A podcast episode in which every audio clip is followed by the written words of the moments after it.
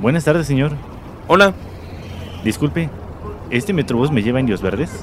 Ah, no lo sé, pero no sé si te conté que alguna vez recorrí un largo camino durante mucho tiempo. Sí, un camino que inició cuando Jenny se fue de la casa, y luego que vivimos mucho tiempo juntos. Mi mamá dice que la vida es como una caja de chocolates. A ver, a ver, a ver, cálmate, Forrest Gump. ¿Me deja o no? Refresco de soda. Palomitas. Hot dog. Todo listo para viajar en el tiempo en frecuencia retro 2. Señoras y señores, muy buenas tardes. Tengan todos ustedes y bienvenidos una vez más a Frecuencia Retro. Y bueno, pues como cada, cada tarde de martes y jueves estamos súper contentos y con muchas ganas de que se entretengan, que pasen un rato agradable con nosotros. Hoy sí nos preparamos bien los temas porque luego me dice la gente, oye, pues qué onda con tus temas, ¿no? El otro día estaban alucinándose ahí con el Donnie Darko y el otro día este con, con el ojo y luego hablan de terror y me da miedo. Bueno, para todo hay gustos, pero de eso se trata, ¿no? En cabina, como siempre, me acompaña aquí a, mi lado este el, el señor Don Adodai. ¿Cómo está usted? Pues bien, ya aquí en jueves. en jueves, bien rápido que se va la semana, ¿no? Sí, el tiempo. Bueno, este año se ha ido volando, ¿no? Sí, bueno, todos, ¿no? De hecho, cuando volteas y, ves que ya pasaron 20 años de cuando tenías, no sé, 10 o 13 años. en tu caso, tienes 30, ¿no? Sí, ya. ya. ¿De, de, qué mes eres? De mayo. De mayo, fíjate, y ni, siquiera te di el abrazo. Perdóname, soy soy un ingrato contigo, pero, pero bueno. El día de hoy vamos a platicar de dos, de dos temáticas de películas este, y vamos a tener por ahí una recomendación también de, música este, eh, este nicho pero también conocida este, por, por este, la, gente que le gusta el electrónico ochentero ochentero inicios de los 90 y les vamos a platicar un poquito del sonido de Bélgica es un poquito más adelante pero bueno queríamos arrancar el programa platicando de películas que han hablado de asesinos en, sueldo, ah, sueldo, perdón, en sueldo. También hay asesinos en sueldo, ¿eh? Las empresas que pagan mal son asesinos en sueldo. Oh, sí. Matan los sueldos, ¿no? y la esperanza de la gente. Y la esperanza de la gente. Pero esa es otra historia que les vamos a platicar en otro programa. El día de hoy queremos que se distraigan y bueno, hace poco retomé por ahí, me puse a ver mis películas viejitas y encontré la película de León, el profesional. ¿Tú te acuerdas, Adonai, de aquel este asesino este a sueldo?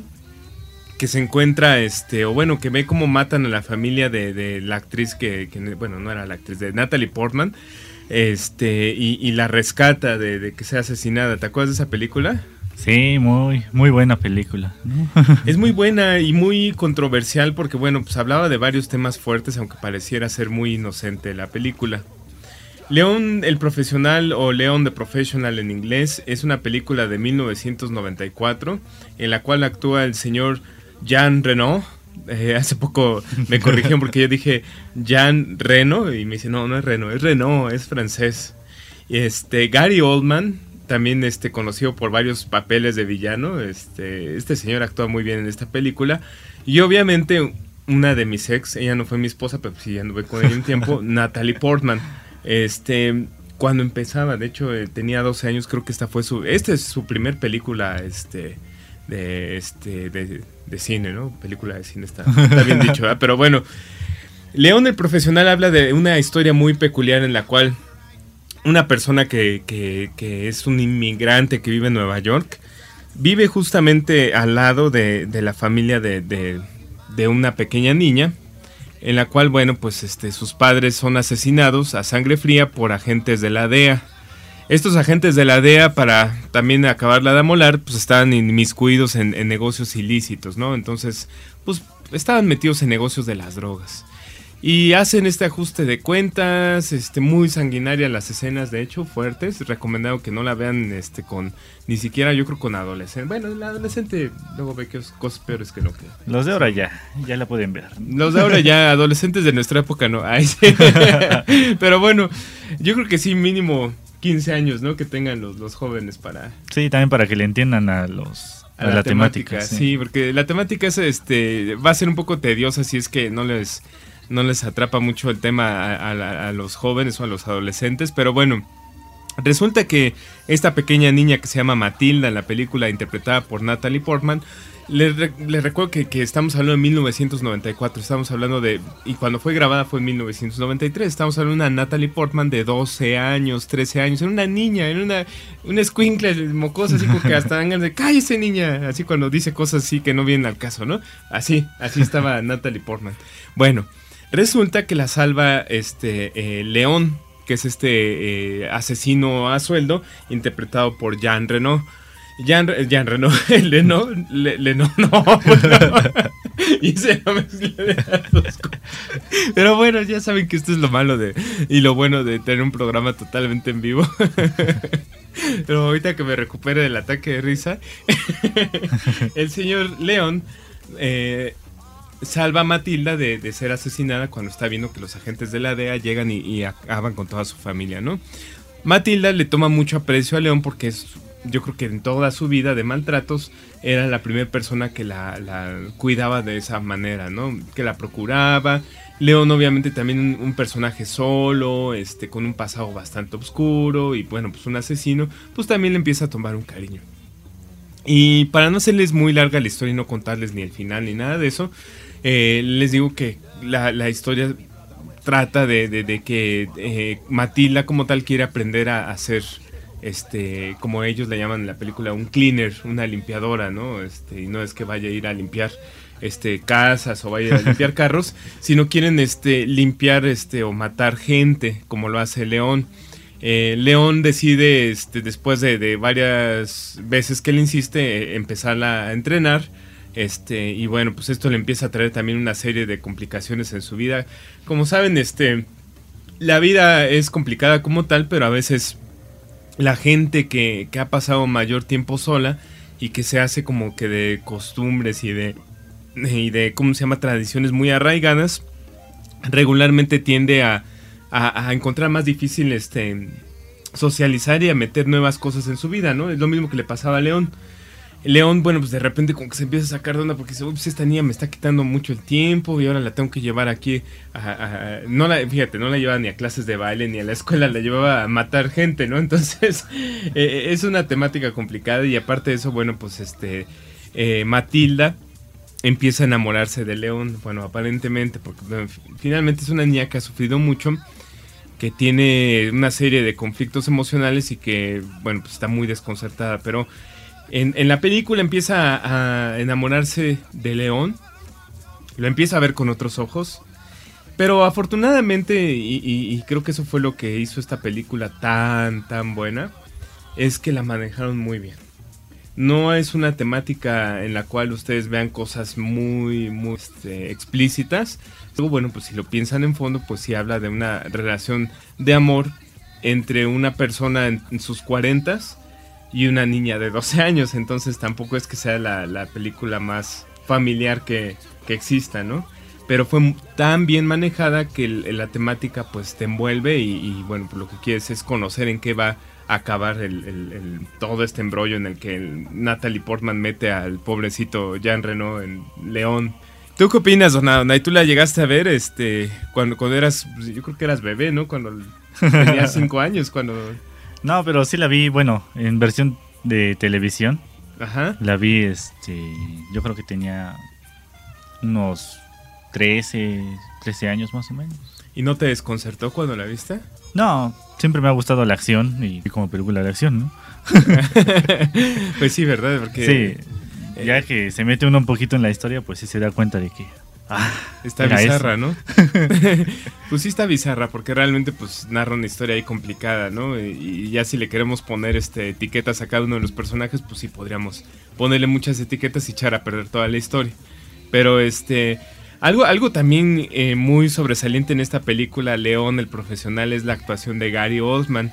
Gary Oldman lo hemos visto en distintas películas de los 80 y de los 90 y en esta película sale precisamente como un jefe policíaco corrupto, ¿no? Y adicto, ¿no? Y adicto. Aparte, el señor este tenía sufrió un problema de ansiedad este súper grave que lo inhabilitaba porque de repente se bloqueaba, o sea, se bloqueaba y tenía que estar tomando pastillas. Leí por ahí en, un artículo que explicaban qué tipo de pastillas eran las que tomaba, porque pues no lo dicen en la película, pero al menos sí lo, los que hicieron el guion lo saben. Tomaba litio para estar tranquilo. pero se tronaba el cuello, estaba muy, muy tocado este señor, ¿no? Estaba muy, muy loquito, pero bueno, pues este señor era, era muy bueno en lo que hacía en la corrupción y la mafia. Esa sí era la mafia del, del poder de la policía. y este y decide, eh, bueno, como él fue quien organizó la, la, la, emboscada que mató a la familia de Matilda, pues Matilda de mar venganza, ¿no? Y eso fue su gran motivación para meter en, en aprietos al pobrecito León, que León pues realmente era una persona muy, muy sencilla, les digo, su vida era poco complicada porque pues era muy solitario y pues él, él tenía ya como que sus, sus este, mecánicas muy bien hechas, ¿no? ¿Te acuerdas que tenía plantita que ponía siempre al sol, la lavaba y ya la guardaba, ¿no? Pero bueno. León Nacional de 1994, una gran película, este, una, una película que le abrió las puertas de la fama a Natalie Portman y por supuesto, pues, este, grandes actuaciones, ¿no? La verdad es que, te soy muy franco, para los 12 años que tenía Natalie Portman en aquel entonces, es una gran, gran actuación, todo se lo crees, más aparte, bueno, pues sí, o sea, eh, era un papel bastante complicado y lo supo manejar bastante bien, ¿no? Así es. Pero bueno, pues vámonos un corte y regresamos en este frecuencia retro de película de detectives y de película de asesinos. Vámonos.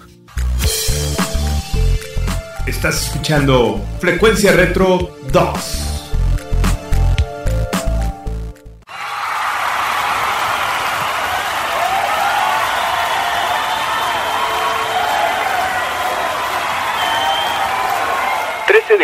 1985, Estadio de Wembley, Londres, Inglaterra. Estadio JFK, Filadelfia, Estados Unidos.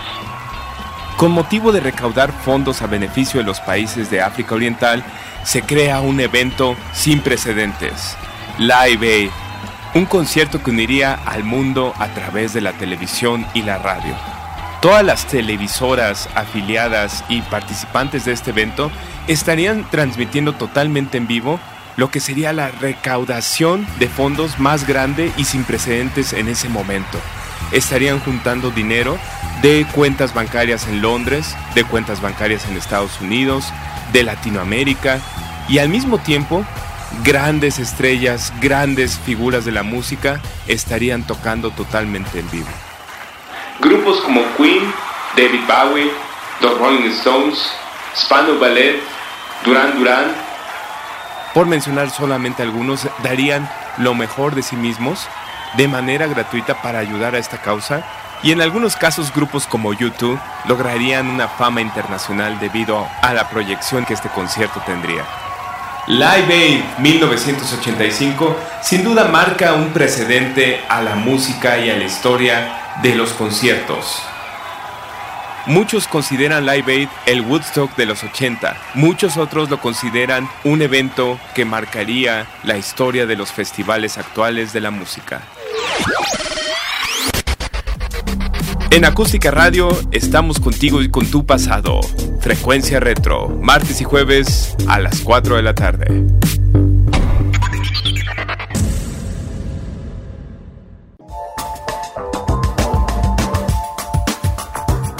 Hola amigos, soy Carmen Aob, los quiero invitar a que sigan las redes sociales de Acústica Radio. En Twitter, arroba acústica-radio. En Facebook, acústica radio la radio que se ve.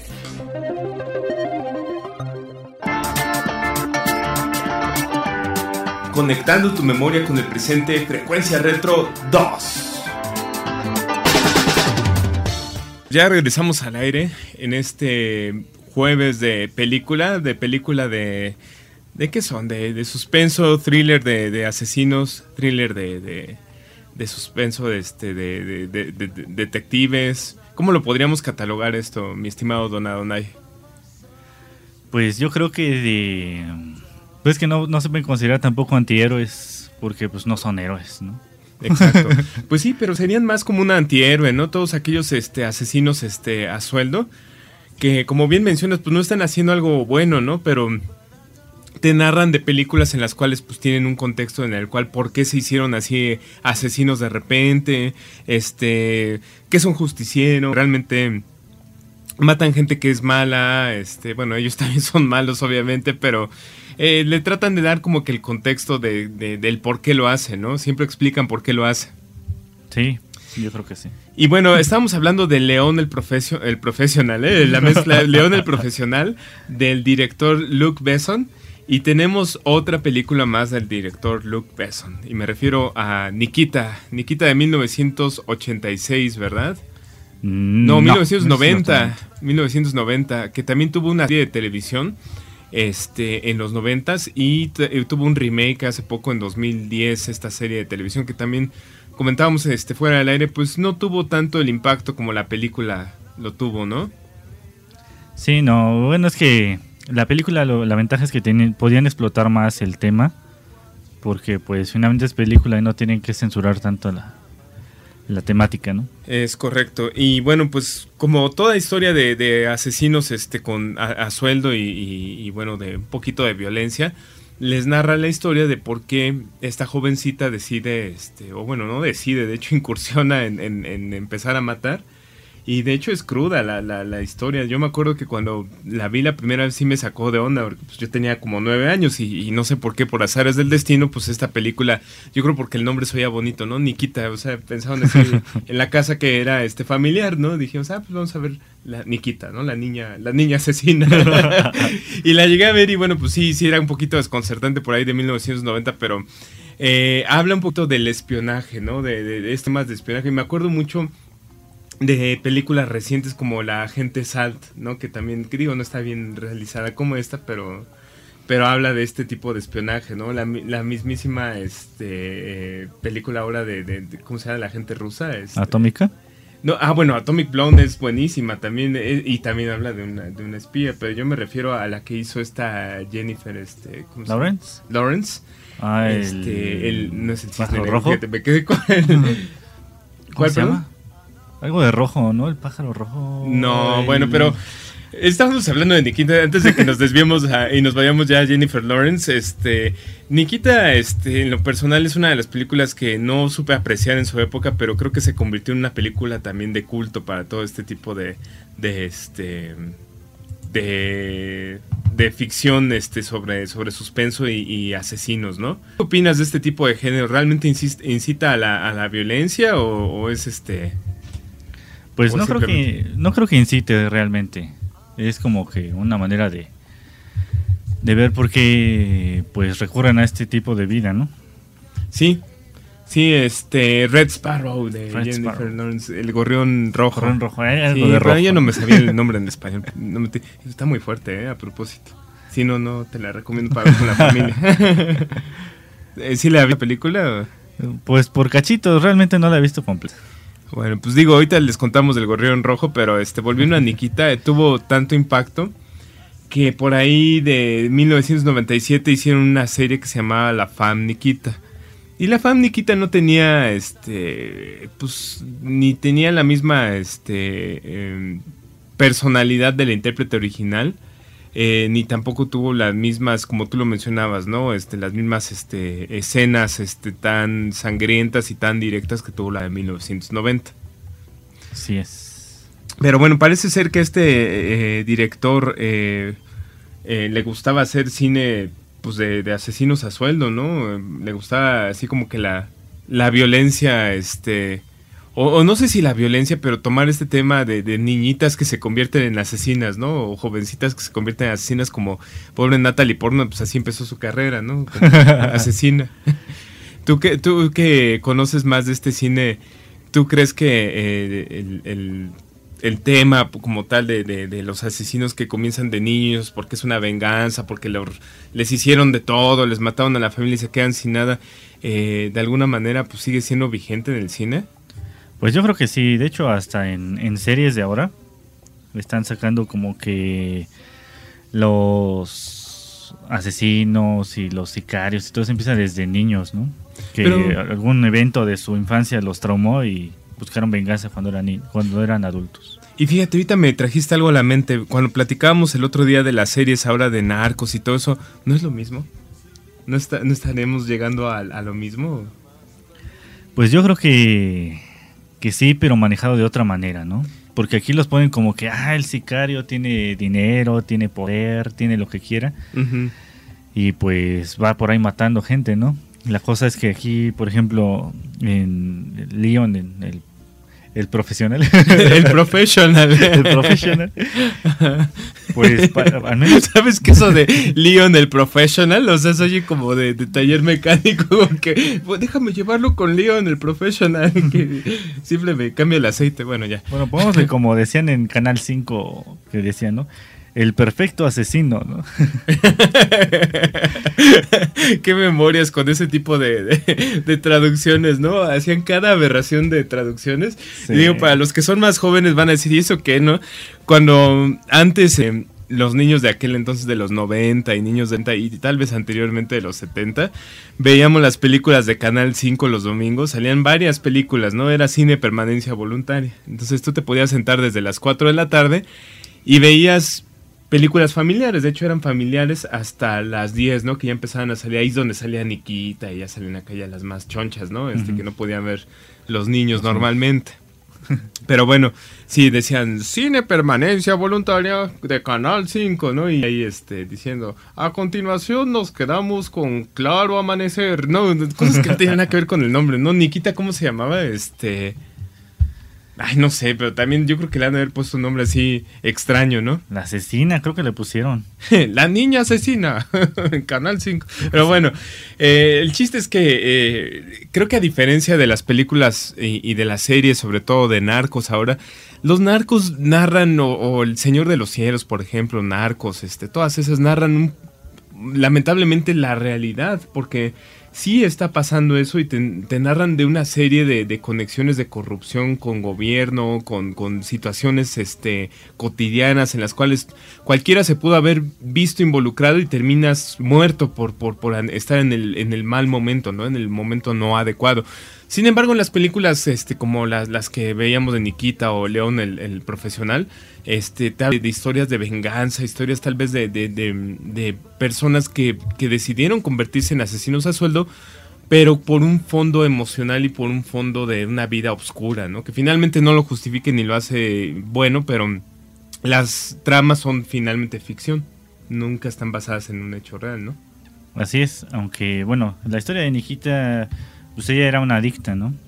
Que pues era una asesina. Ajá. Y pues ahí el gobierno la, la prácticamente la obliga a ser asesina del gobierno. Ajá. Ya en, conforme pasa la historia, pues se va a dar cuenta que está haciendo un trabajo de asesinar nada más para que, pues luego ni, ni siquiera es gente mala, ¿no? Exactamente, y de hecho me recordaste tanto a la película de Jennifer Lawrence, y por eso la mencionábamos hace rato, El Gorrión Rojo o, Red Sparrow, que habla precisamente de, de una chica que incluso este, participaba en el, en el ballet Bolshoi. Eh, le ocasionan un accidente intencionalmente para que quede lastimada y ya no pueda bailar. Y bueno, pues su carrera de ballet se convierte de repente en una carrera de asesina. ¿No? El, el gobierno también la contrata para hacer este tipo de, de asesinatos y es un escuadrón que precisamente tiene chicas muy atractivas que las convierte en, en, pues sí, en anzuelos para gente, para, para que caigan y, y los maten, ¿no? Pero bueno, esa es otra película y ya me desvié, pero impresionante la película, la película de Jennifer Lawrence, este, digo, nada más por ahí cierro el paréntesis, bastante fuerte por el tema de que es muy explícita, no es tan sangrienta como algunas otras películas de la actualidad, pero sí los desnudos de Jennifer Lawrence son muy explícitos, creo que en lo personal creo que están un poquito de sobra en la temática. Artísticamente creo que están muy bien logrados, este, pero no, no es algo que hayan cuidado de manera minuciosa para que se viera eh, familiar ¿Artístico? o bien, ¿no? Artístico. Pero bueno, Según- esa es otra historia ahí en, en- en Jennifer Lawrence. ¿Me ibas a decir, perdón? Según tengo entendido, ya lo hizo, que pues ya ves que por ahí se filtraron sus fotos. Ajá. Lo hizo como que pues ya ahí está. Para que vean. Sí. Bola de enfermos. Exacto. así dijo, literal. Algo así. Ahí está, para que vean ya, bola de enfermos, hasta en película lo pongo. De todas maneras ya lo vieron, o sea, ya. ¿Qué más da? Ajá. Pues sí, yo haría lo mismo. Bueno, digo yo no. Pobres mujeres tenían que ver eso, imagínate. Qué bueno que no lo hace. Pero bueno, Nikita, una gran película del año 1990, este, de producción este, francesa e, italiana, por si no lo sabían, no, no era película norteamericana, del, del este, director Luc Besson, del mismo de León, el profesional, y otra más, este, El Gorrión Rojo, este, o Red Sparrow, de, de Jennifer Lawrence, que también les habla de una temática, este, pues más o menos del estilo de Nikita, pero ya más moderna, ¿no? Y aparte, pues que hace precisamente uso Jennifer Lawrence para, pues decir, pues si ya me vieron, este, como Dios me trajo al mundo, pues voy a salir en la película, así, ¿no? Al menos que me paguen, ¿no? El mínimo que ya me paguen por eso, ¿no? Pues sí, una, buena forma de verlo, ¿no? Sí, pues sí. Al mal, al mal este paso darle prisa. Ah, no, eso, eso no tiene nada que ver, pero bueno. Vámonos un corte regresamos a la recomendación de semana. Vámonos. Estás escuchando Frecuencia Retro 2.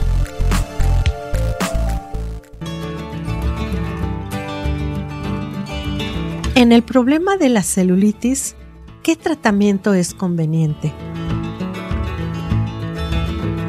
En la actualidad, la tecnología a las profesionales nos brinda una gran variedad de elementos para poder dar un excelente resultado a las personas que acuden con este problema a nuestra clínica.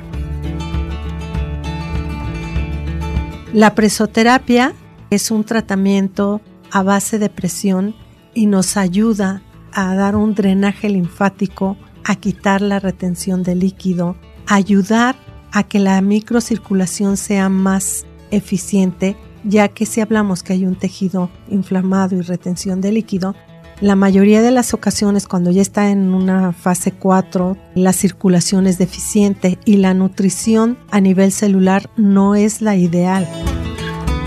También podemos tomar eh, los beneficios que nos brinda una radiofrecuencia.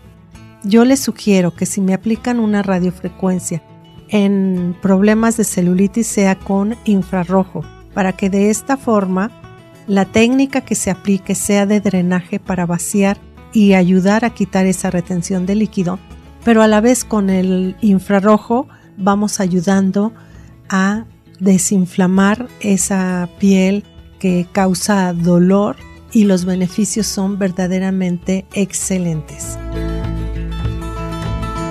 También el masaje manual de drenaje linfático, siempre ascendente hacia arriba, eh, haciendo presión, que profesionalmente le llamamos bombeamos, en forma suave. Si es un tratamiento de masaje o de un equipo que es agresivo, no me va a beneficiar, me va a perjudicar. Por eso la importancia de acudir con una persona capacitada para que sepa aplicar este tipo de equipos y sea exactamente en la intensidad que requiere cada una de nosotras. Esto es un consejo de tu amiga Eloísa Amezcua. No te pierdas todos los lunes de 2 a 3 de la tarde Belleza Salud en Armonía aquí en Acústica Radio. Dale voz a tus sentidos.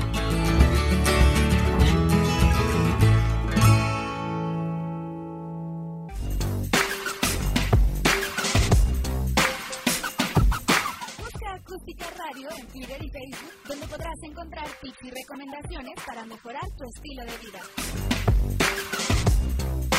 Acústica Radio, dale voz a tu sentido.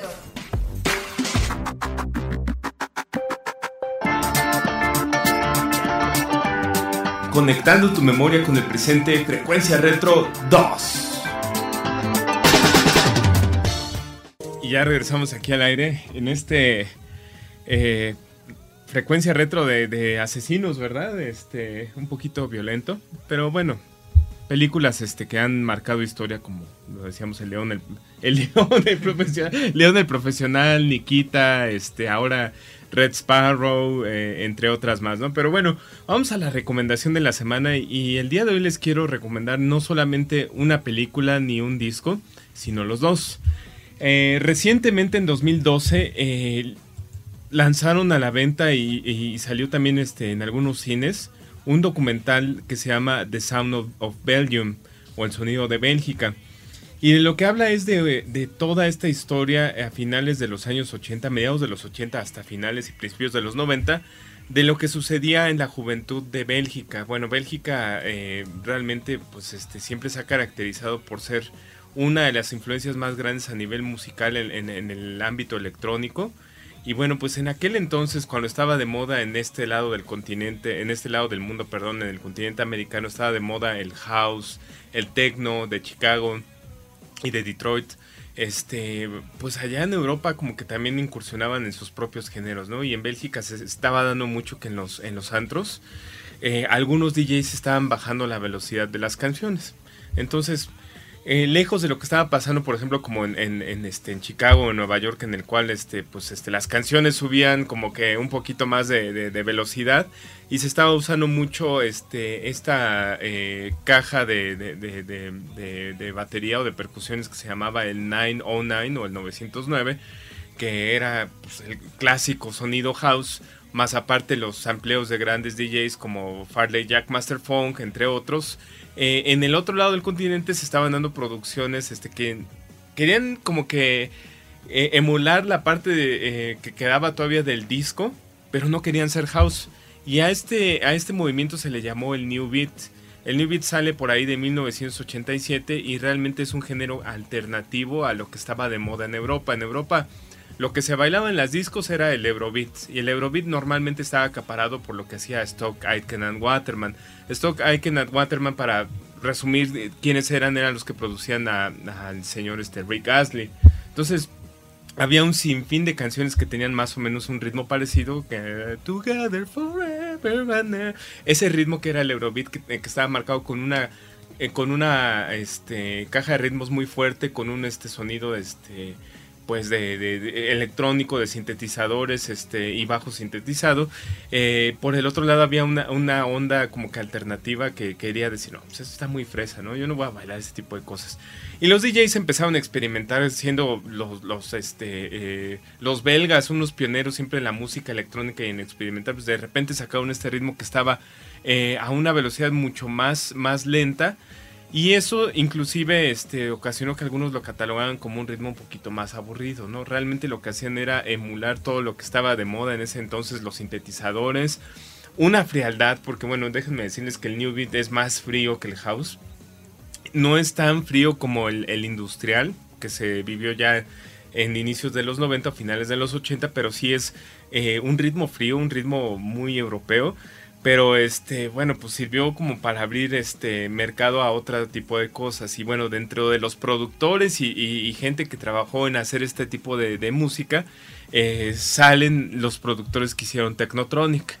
Technotronic termina siendo house al final de cuentas y, y se lanza por ahí de 1988 con Pump of the Jam que es su, su máximo este eh, ex, exponente en, en, cuestiones de música y de ahí pues el álbum que saldría al siguiente año en 1989 producido por este sello este que, que los belgas eh, orgullosamente eh, tenían eh, que era The Sound of Belgium que venía esta carita feliz. Después esa, esa carita feliz se convertiría nada más en un símbolo del house. No sé si se acuerdan una carita feliz ama este que venía en estos álbumes. Pero bueno el New Beat queda plasmado ahora en una serie de discos que salen a partir de esta película de Sound of Belgium en 2012 y bueno, pues hay a la fecha tres tomos de estos discos, un poquito difíciles de encontrar porque fueron de edición limitada, pero vale mucho la pena para todos los amantes de la música europea electrónica y sobre todo para todos aquellos que lo escucharon. En, México había un programa por ahí de 1988-89 para quienes estén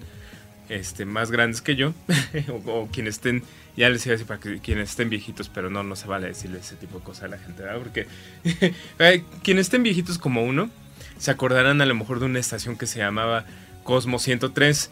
Cosmo 103 transmitía en el piso número 34 de la Torre Latinoamericana. Y fue una estación que duró muchos años, era pionera este, por tener un programa especializado en high energy este programa de High Energy duró más o menos de 1985 al 87. Y de ahí hicieron un par de aguas porque el High Energy empezó a perder popularidad. Pero volvieron a sacar el Gigantes de High Energy 2. Y en Gigantes del High Energy 2 se oía mucho este eh, tipo de, música que no era ya Energy como tal, porque el High Energy, digamos que ya había estado pasando de moda. Y se tocaba mucho el Eurobeat de aquel entonces, más alternativo, más aparte este sonido New Beat este, fresco en aquel entonces y, frío, ¿no? En algunos casos ha- había canciones que hasta sampleaban este, la voz de Hitler, ¿no? Este, había una, una que se llamaba Sonidos de Guerra que, que precisamente usaba la voz de Hitler ahí para... pues, no lo ponían a cantar, ¿no? Lo se oía nada más ahí como que en unos samples. Pero bueno, The Sound of Belgium son tres tomos de, de- de- música muy interesante para todos aquellos que aman la música europea, que son este, eh, apasionados de lo electrónico y que quieran conocer un poquito más de la historia de la música electrónica actual. Vámonos un corto y regresamos aquí en Frecuencia Retro. Estás escuchando Frecuencia Retro 2.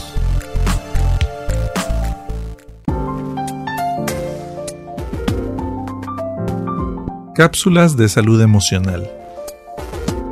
¿Cómo dejar de preocuparte?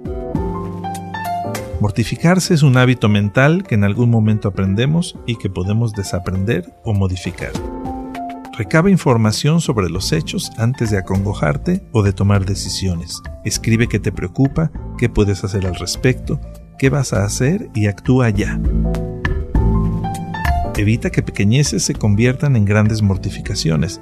Dale a cada situación su justa medida. Recuerda que un gran porcentaje de lo que tememos no ocurre en la realidad, solo se queda en la fantasía. Pon un tope a tus preocupaciones, di basta. Recuerda que preocuparte es como montarte en un caballo de madera, no te llevará a ninguna parte. Soy el psicólogo Víctor Jiménez. Con estas cápsulas de salud emocional, pon tu mente y tus emociones en plena forma. Visita mi página web victorjiménezmx.com.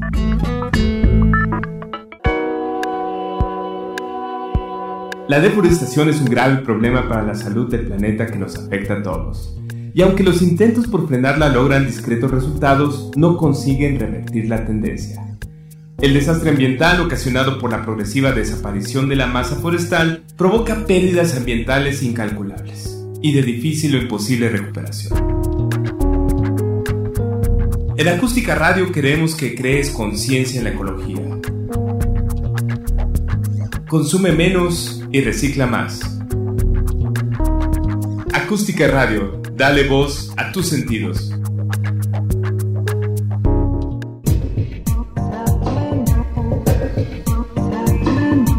Entrevistas, música, diversión, temas actuales y más en Viernes Sociales.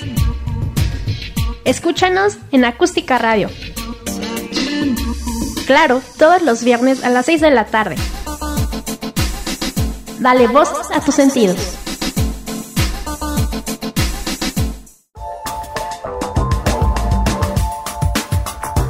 Hola amigos, soy Carmen Aob. Los quiero invitar a que sigan las redes sociales de Acústica Radio.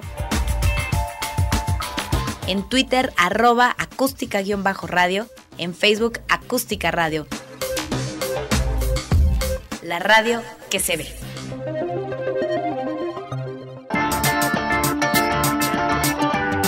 Conectando tu memoria con el presente, Frecuencia Retro 2.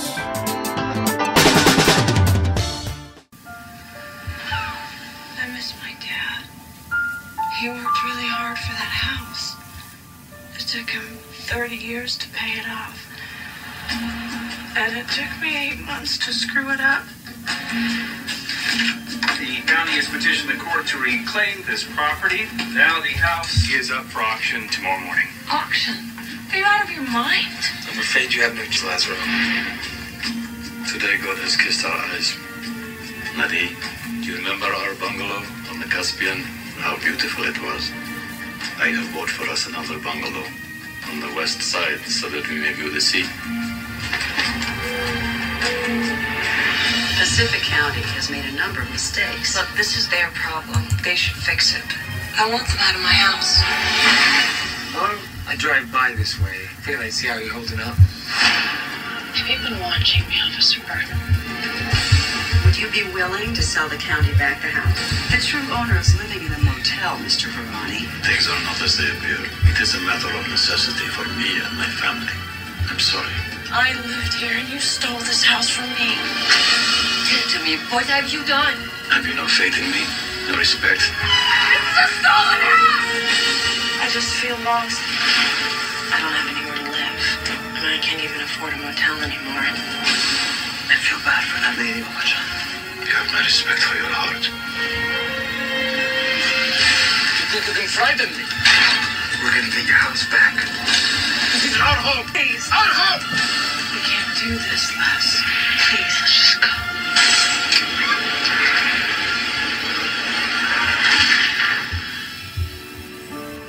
This is your fault, Behrani. You have done this. You are a complicated woman, aren't you? ¿Qué tal? Una película este bastante dramática que va a ser este parte de lo que vamos a platicar ahorita, pero recomendada unas grandes actuaciones y como siempre pues, pues, sale aquí mi ex Jennifer Connelly, pero eh, lejos de que salga ella o no, eh, eh, habla mucho de la problemática y de alguna manera la forma en cómo se percibe el sueño americano, ¿no? El- el llegar a Estados Unidos y hacer una vida de- desde cero ahí. Y el cómo también la gente que vive ahí percibe ciertas cosas de los inmigrantes, ¿no? Ahorita a lo mejor hace mucho sentido con todo lo que ha estado pasando en cambios de inmigración y un poco la cultura de, de- de- de ambos lados, ¿no? Pero al final de cuentas somos humanos y seguimos siendo este, susceptibles a muchas cosas. Y bueno, me refiero a la película Casa de Arena y Niebla del año 2003 que narra la historia de una familia eh, que llega a estos suburbios de, de San Francisco, este, en una casa muy, muy padre. De hecho, yo estoy viviendo por ahí un tiempo. ahí en este, en, en la- en los montes de, de San Francisco, cerca de donde está este, la playa. Y bueno, pues lo que resulta de esto es que eh, una chica, este, Jennifer Connelly, en este caso, este, pues que tenía la casa que se le heredó su papá, eh, de alguna manera se dio cuenta que había un error en, en- algo que el gobierno le estaba diciendo. El gobierno le estaba mandando cartas en el que le decían, oye, debes de tu este predial, debes 500 dólares, ¿no? No le llaman predial ahí, pero bueno, pues eh, es como el equivalente al predial. Y esos 500 dólares seguían llegando constantemente. Ella lo ignoró deliberadamente, pensando que, bueno, pues es un error del gobierno que lo arreglen, ¿no? Y al final de cuentas, el municipio le decide quitar la casa a, Jennifer Connelly.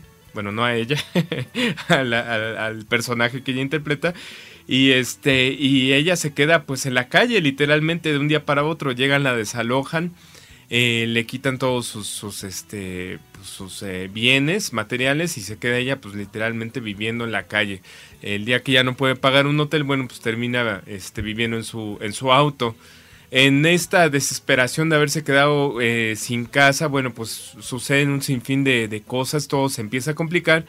Y por el otro lado, narran la historia de la familia que se empieza, este, o bueno, que, lleva poco tiempo de haber este, radicado en, en lo- en los Estados este, Unidos y empieza a hacer su patrimonio, ¿no? Ustedes saben que, bueno, cuando uno va de inmigrante, normalmente cuando empieza uno desde cero y no llegas en una en, en una posición, digamos que cómoda para empezar a trabajar ahí, bueno, pues tienes que empezar a trabajar de ¿no? Y en lo que encuentres y pues con mucho trabajo, con mucha dedicación. Y este señor que había sido un coronel eh, de alto rango abolengo en, en su tierra, pues tiene eh, un poco más de, la... De la también de, de lo que sufre un, un inmigrante normalmente cuando está este eh, llegando a Estados Unidos y pues también por el otro lado lo- los errores que a veces la justicia legal eh, suele eh, suele hacer con, con ciertas situaciones no lo que ella vive pues fue consecuencia de un problema eh, que se pudo haber solucionado porque era una aclaración simplemente y a lo mejor tantito por desidia de ella y tantito porque el gobierno no no este pues, cumplió la ley tal cual como lo dice el papel pues no hubo un criterio para resolver el tema. No les cuento lo que sigue de la película porque la verdad vale mucho la pena que la vean. Es una película, este, eh, es para adolescentes y adultos y para, y para gente mayor. este, porque sí, para niños no, no, no lo es.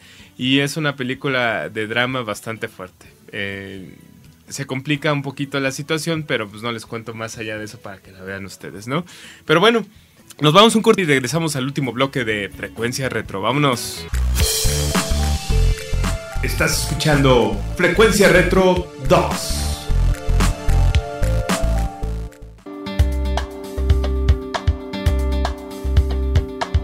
¿Qué son los ácidos grasos esenciales? Todos los seres humanos lo tenemos en nuestra piel.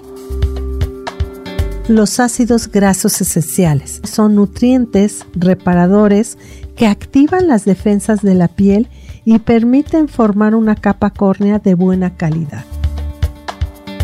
Cuando estos son deficientes, pues es importante acudir con una profesional para que nos prescriba productos que puedan sustituir en forma artificial en lo que se normaliza nuestra piel.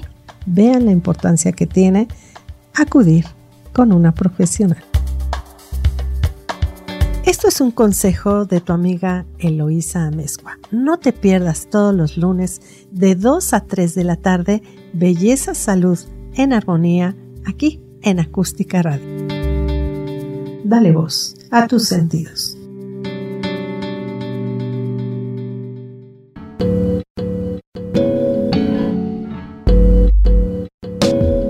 En México, la obesidad es un problema grave.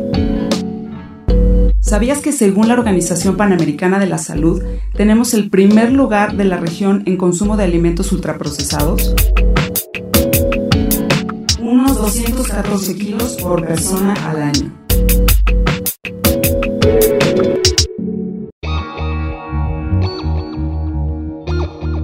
Síguenos en nuestras redes sociales.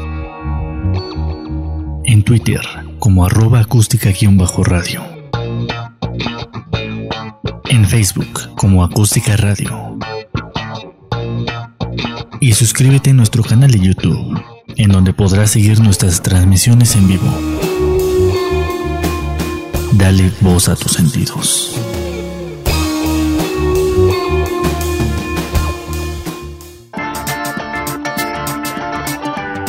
Conectando tu memoria con el presente, Frecuencia Retro 2.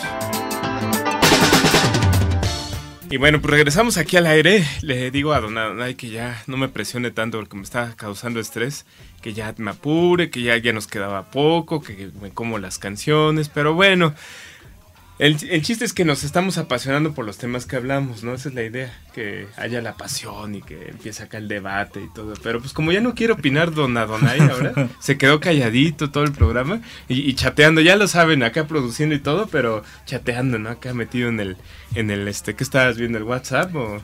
No, pues estoy buscando recomendaciones de películas. Pero pues no las dijiste, mi estimado. no, pues nada más para ti, entonces. No, es que hay que estar preparado para las próximas emisiones. Ah, bueno, eso, eso es distinto, eso es distinto. Pero bueno, algo que, que no hemos platicado y les quería yo recomendar para todos aquellos que... ¿Te gusta a ti Flans? ¿O te gustó alguna vez Flans? Ah, pues no mucho. No mucho. Pero sí la recuerdo. Pues son, son, digamos que parte de la historia del pop de, de, de, de México, ¿no? Y de Latinoamérica. Este. Y fíjate que, que Flans, este, el concepto como tal que surge en 1985, surge con, con un poquito de influencia de lo que estaba sucediendo en Inglaterra con un grupo que se llamaba Bananarama. Bananarama es un grupo británico que fue creado en 1979 realmente cuando empecé chicas, este, jamás pensaron en terminar convirtiéndose en un grupo pop, ¿no? Y mucho menos hacer cosas muy fresonas. este, son, son buenas, pero son muy poperas, ¿no? Muy, estuvo siempre su carrera muy enfocada en, en este lado de la música para discoteca en los años 80. Ellas empezaron con influencias inclusive de grupos punk. En 1979, cuando ellas empezaron a grabar, cuentan la, las leyendas, cuentan las historias, que conocieron a, al cantante de Sex Pistols. Y ella las invitó, las oyó grabando un demo y les dijo, ah, pues saben que pues va a haber una party acá en mi casa, ¿no? Y pues ustedes se ven acá bien buenas noches, entonces pues las voy a invitar, ¿no? Y bueno, se hacen amigos y todo y, y, y, resulta de esta amistad que, que pues empiezan a grabar demos, ¿no?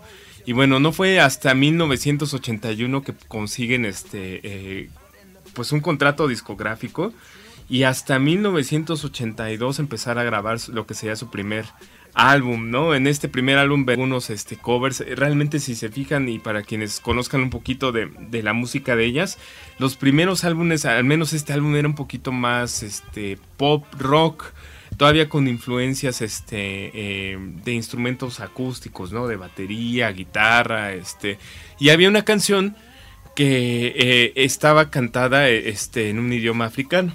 Esta canción se llama Ayawama y así, tal cual, la cantan todo en africano. Y es una canción bastante rítmica, pero es una canción tal cual no se puede considerar pop. Es una canción, yo creo que entre género eh, nativo de, del africano, tal cual que, quisieron este, incursionar, más aparte un género pues, rockerón, ¿no?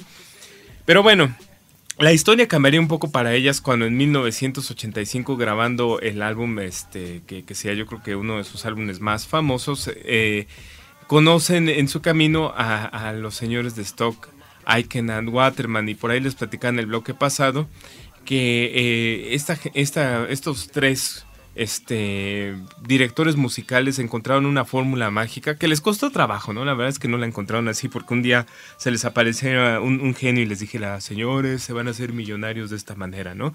Sino que estuvieron experimentando con distintos ritmos de moda y el Eurobeat como tal, que era una especie de house, pero más euro, valga la rebusnancia, eh, les está funcionando de maravilla con, con, este, pues con muchos intérpretes de moda, ¿no? Por ahí no sé si se acuerdan de un cantante que era este travesti que se llamaba este eh, Divine, que era más como del género este eh, high energy, Dead or, Alive, que cantaban este ¿cómo se llama? Spin Me Around. Spin Around. Round, round, round. Muy, muy, muy energética, ¿no? Sí, sí. bueno, pues eh, ellos eran producidos ya por Stock Aitken and Waterman. Pero para 1985 se encontraba Panorama grabando su nuevo álbum. Y ellas, con esta influencia que tenían del rock, que les decía yo hace, hace unos momentos, pues estaban buscando meterle más contenido, ¿no? O sea, eran canciones pues todavía con buen contenido, con, bueno, me refiero, todas son con buen contenido, pero me refiero, estaban como más pensadas en, lo artístico, ¿no? No nada más en que fueran hits, este, número uno y que fueran populares. Pero bueno, llegan a, este, un poquito para ayudarles a empujar la promoción del álbum, porque la disquera creía que a lo mejor no iba a ser tan exitoso con los, este, singles que tenían grabados. Y deciden ellas a, sugerencia de su, de su manager, le dice, oye, pues, a ver chicas, la cosa está así, la disquera no cree que el, que el disco se va a, vender este mucho así como está, pues como que dicen que las canciones están padres, como que a los chavos no les va a gustar. ¿Qué les parece si se van el fin de semana, piensan qué canción quieren grabar? este y, van a venir estos señores este de, de Stock Waterman y, y, van a hacerles una producción para esas canciones, ¿no? Que ustedes me digan y agarran una canción que ya habían estado interpretando en vivo que se llama Venus o Venus. Esta canción de Venus es de un grupo que se llama Shocking Blue de los años 60 y en un cover en, vivo, ¿no? Entonces, cuando las escucha la gente, los productores de Stock, Aiken and Waterman, lejos de decir, no, no, no, ¿cómo vas a cantar eso? Porque pues, eso decían sus directores musicales, no, eso no, como que pues, ni al caso, no viene con el género. Bueno, pues los señores eran visionarios y de repente vieron cómo le iban a meter todas estas cajas de ritmos de moda e hicieron su canción popular hasta la fecha, Venus o Venus, de 1986, de su álbum True Confessions. Y bueno, pues eh, por ahí dijeron, este, ya, ya en caliente, pues vamos a echarnos este, otras dos canciones producidas por ellos. Y bueno, pues los restos contundentes. Su álbum estuvo cinco semanas en el Billboard y estuvo, en, al menos en Estados Unidos, llegó al número 15 en, en, las popularidad, en la popularidad de 1986 Venus llegó a estar en número uno al menos en cuatro semanas en, Inglaterra y tres semanas en Estados Unidos. Y hasta la fecha es una de las canciones más reconocidas y más recordadas de Bananarama. No, no obstante, bueno, pues ellas siguieron y dijeron, ¿saben qué? Vamos a seguir con esos productores porque sí nos funcionó. O sea, este ya este habían reemplazado este los bochitos que traían ellas, este ya saben acá la Caribe viejita en la que llegaban acá manejando por un carrazo, ¿no? Ya traían así el, el bueno, al menos eh, como ya iban mejorando, pues que tenían ya un, un Mercedes Benz, ¿no? ya, choncho, ¿no? y en 1987 producen el siguiente álbum que se llamaría Wow.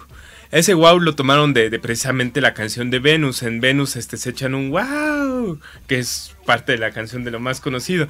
Ese wow este, se convertiría en el título del siguiente álbum que sería más Euro, Eurobeat, totalmente hecho por Stock, Aitken and Waterman, la fórmula que ellos manejaban para otros artistas como Kylie Minogue, Rick Astley, entre otros más que estaban ya de moda en todo el mundo en ese entonces, ¿no? Y bueno, pues sería otro hitazo y realmente superaría inclusive al álbum True Confessions en, listas de popularidad, manteniéndose vigente durante 1987 y 88.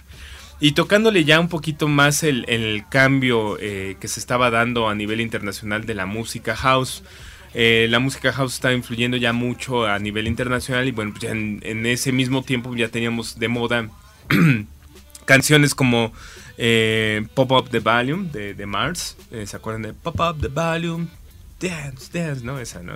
Y, y después Technotronic, ¿no? Como con This Beat is Technotronic y Pump Up the Jam y todos estos álbumes que estas canciones que serían este muy muy clásicas. Pero bueno eso cambiaría un poquito eh, la popularidad que estaban adquiriendo porque bueno pues para su siguiente álbum de 1991 ellas ya con cambios en la integración este de la banda pues tampoco como que pasaron muy bien estos cambios y no supieron como que eh, a lo mejor no, no se mantuvieron tan unidas como debieron de haberse mantenido para llegar al siguiente, este, pues a la siguiente década, ¿no? Y empezaría la decadencia a partir de 1991 y hasta el 93, que fuería, que que sería, sería el último álbum eh, de ellas juntas, como, como un trío, este, y se convirtieron a partir de ese entonces en un dueto.